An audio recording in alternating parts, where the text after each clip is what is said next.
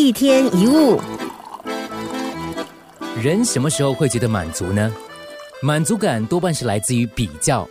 当我们拿过去跟现在比，或者是拿自己跟别人比，如果发现自己比较好，就会觉得满足。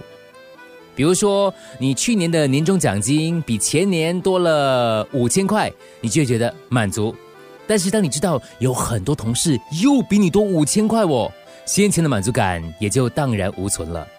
为什么他们比我多？我哪一点比不上他们？真是没有天理。这时不满就会产生。当然，除了钱，我们还会做其他的比较，比如说谁比较有才干，谁比较漂亮，呃，谁比较成功。不但跟同事，我们也会跟同学、跟兄弟姐妹、跟亲戚朋友，甚至跟邻居来比较。人一比较，就会产生嫉妒。嫉妒就是羡慕别人拥有的，而又痛恨自己没有的一种心理状态。羡慕跟嫉妒其实是一对的。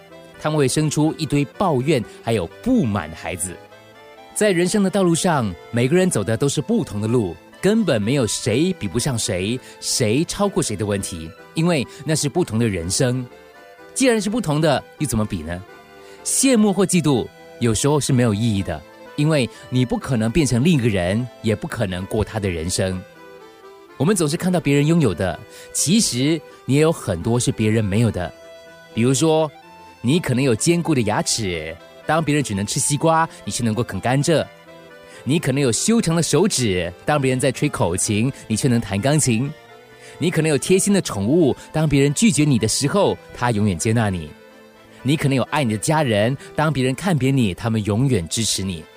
缺憾也是别人没有的幸福，拥有属于自己的专属幸福是无可取代的，也无法比较的。